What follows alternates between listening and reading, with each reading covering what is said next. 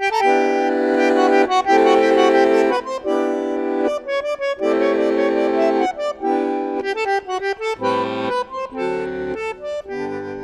la palabra el señor Juan Gelman.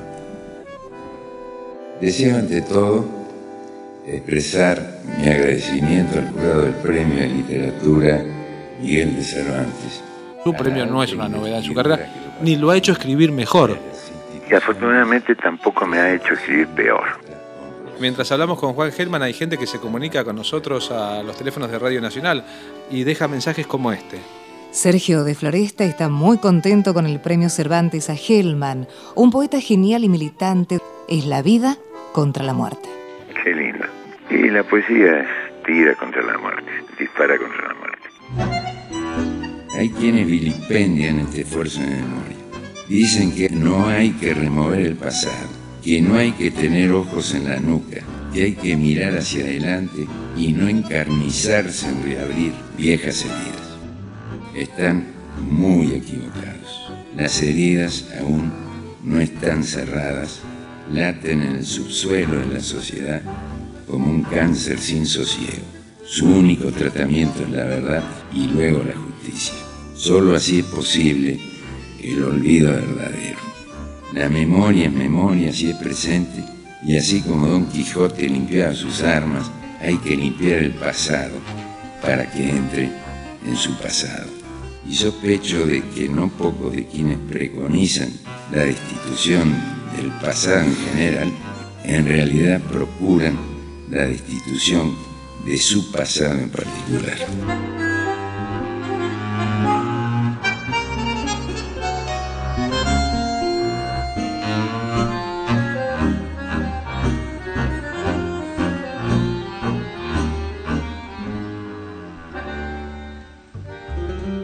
Sucede que de día, de noche soy el castigado por tu ausencia, vos linda como un sol, y tenés piececitos como dulce esperanza que andan por mi saliva, como tus ojos, soñándome, olvidándome, sangrándome de adiós como el arroyito de tu pelo que llevo escondido como un fuego que ilumina este mundo tan chico para mi humilde amor.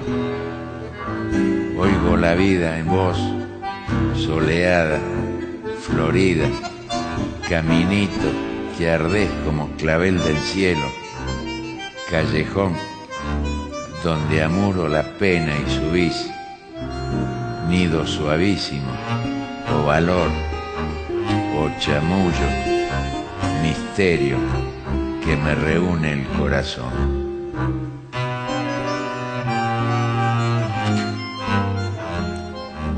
Este deseo de soledad con vos, amor,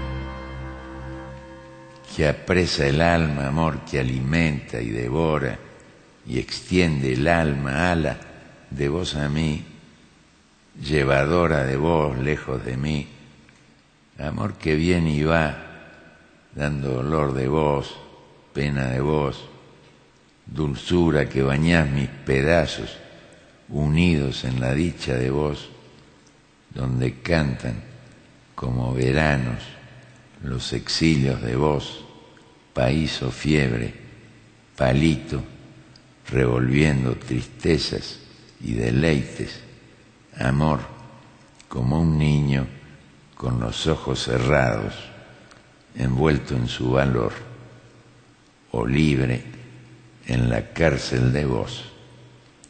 Bello amor, dando su amor, para que amor conozca, por amor, el amor.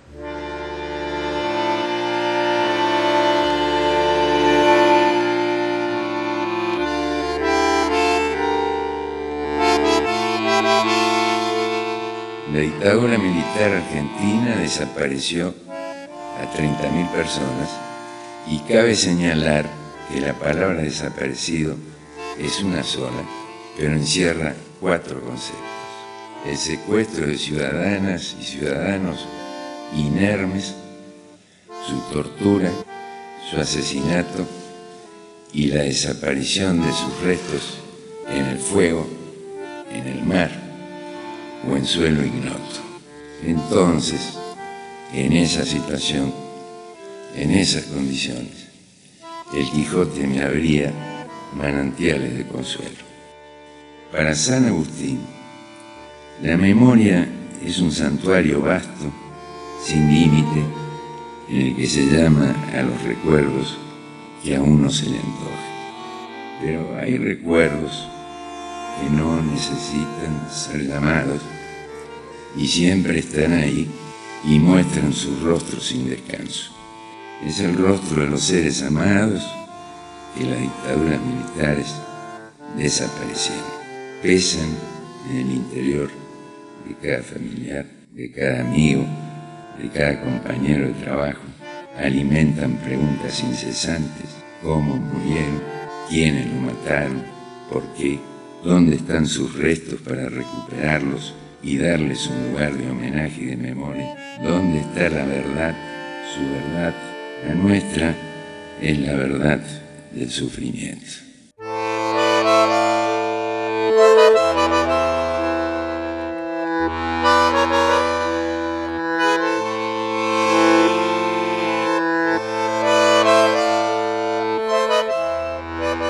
Entre las 5 y las 7 cada día ves a un compañero caer. No pueden cambiar lo que pasó. El compañero cae y ni la mueca de dolor se le puede apagar, ni el nombre o rostro o sueños por los que el compañero cortaba la tristeza con su tijera de oro, se paraba a la orilla de un hombre o una mujer, le juntaba todo el sufrimiento para sentarlo en su corazón, debajito de un árbol. El mundo llora pidiendo comida. Tanto dolor tiene en la boca. Es dolor que necesita por venir. El compañero cambiaba al mundo y le ponía pañales de horizonte. Ahora lo es morir cada día. Pensás que así vive que anda arrastrando un pedazo de cielo con las sombras del alba, donde entre las cinco y las siete cada día vuelve a caer tapado de infinito.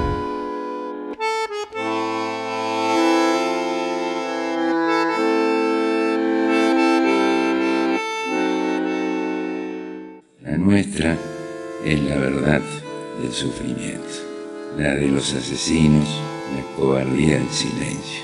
Así prolongan la impunidad de sus crímenes y la convierten en impunidad dos veces.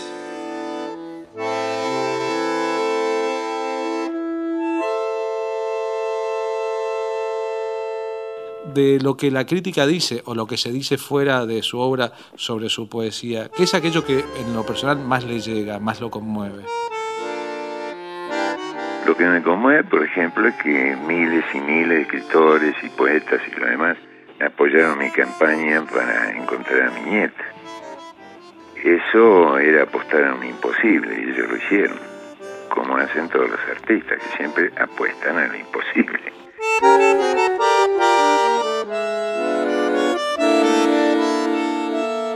Hay millones de espacios sin nombrar y la poesía trabaja y nombra lo que no tiene nombre todavía. Esto exige que el poeta despeje en sí caminos que no recorrió antes, que desbroce las malezas de su subjetividad, que no escuche el estrépito de la palabra impuesta, que explore los mil rostros que la vivencia abre en la imaginación, que encuentre la expresión que les dé rostro en la escritura. El internarse en sí mismo del poeta es un atrevimiento que lo expone a la intemperie. Ese atrevimiento conduce al poeta aún más adentro de sí que lo trasciende como ser. Es un trascender hacia sí mismo que se dirige a la verdad del corazón y a la verdad del mundo. Marina Tsvetaeva, la gran poeta rusa aniquilada por el estalinismo, recordó alguna vez que el poeta no vive para escribir, escribe para vivir.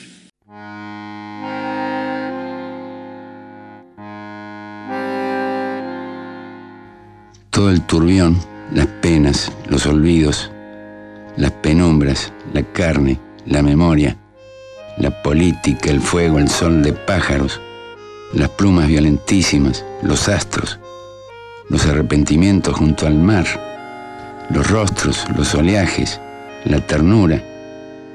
Alguna vez apenan, apenumbran, olvidan, arden, escarnecen, astran, politizan, solean pajarmente, plumean, se arrepienten y memorizan, maran, enrostranse y olean o enternecen, se buscan y levantan cuando caen, mueren como sustancias, nacen como sustancias, se entrechocan, son causa de misterios, balbucen, baban, cómense, se beben, lluévense para adentro en las ventanas, se ven venir, circulan en sus brazos, hasta dar en palabra como muertos o como vivos, giran, parpadean, libres en el sonido, presos en el sonido, andan por todo el mundo humanamente, a nadie pertenecen astros, mares, como arrepentimientos, como olvidos, penas enfoguecidas o políticas, penumbras de la carne, pájaros de aquel rostro y el turbión, la memoria los oleajes.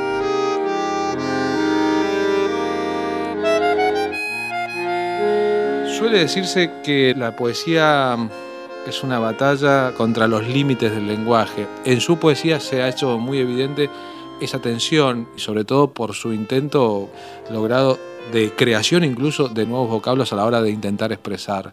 La batalla de todas maneras contra los límites del lenguaje, ¿está perdida de antemano? No es que está perdida de antemano, es que es poco lo que cada uno puede avanzar, suponiendo que avance.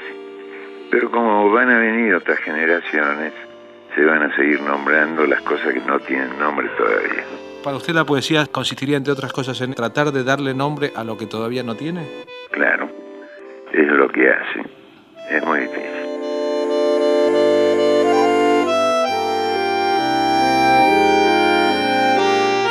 Mi gratitud es profunda y desborda lo meramente personal. A la poesía hoy se premia en estos tiempos mezquinos, estos tiempos de penuria, como los calificaba Holderlin, preguntándose para qué poetas. Yo hubiera dicho hoy, en un mundo en el que cada tres segundos y medio un niño menor de cinco años muere de enfermedades curables, de hambre, de pobreza. ¿Cuántos habrán fallecido, pienso, desde que comencé a decir estas palabras? Pero ahí está la poesía de pie contra la muerte. Juan, un abrazo, muy buenas noches y felicitaciones. Contenidos y memoria histórica. Radio Nacional.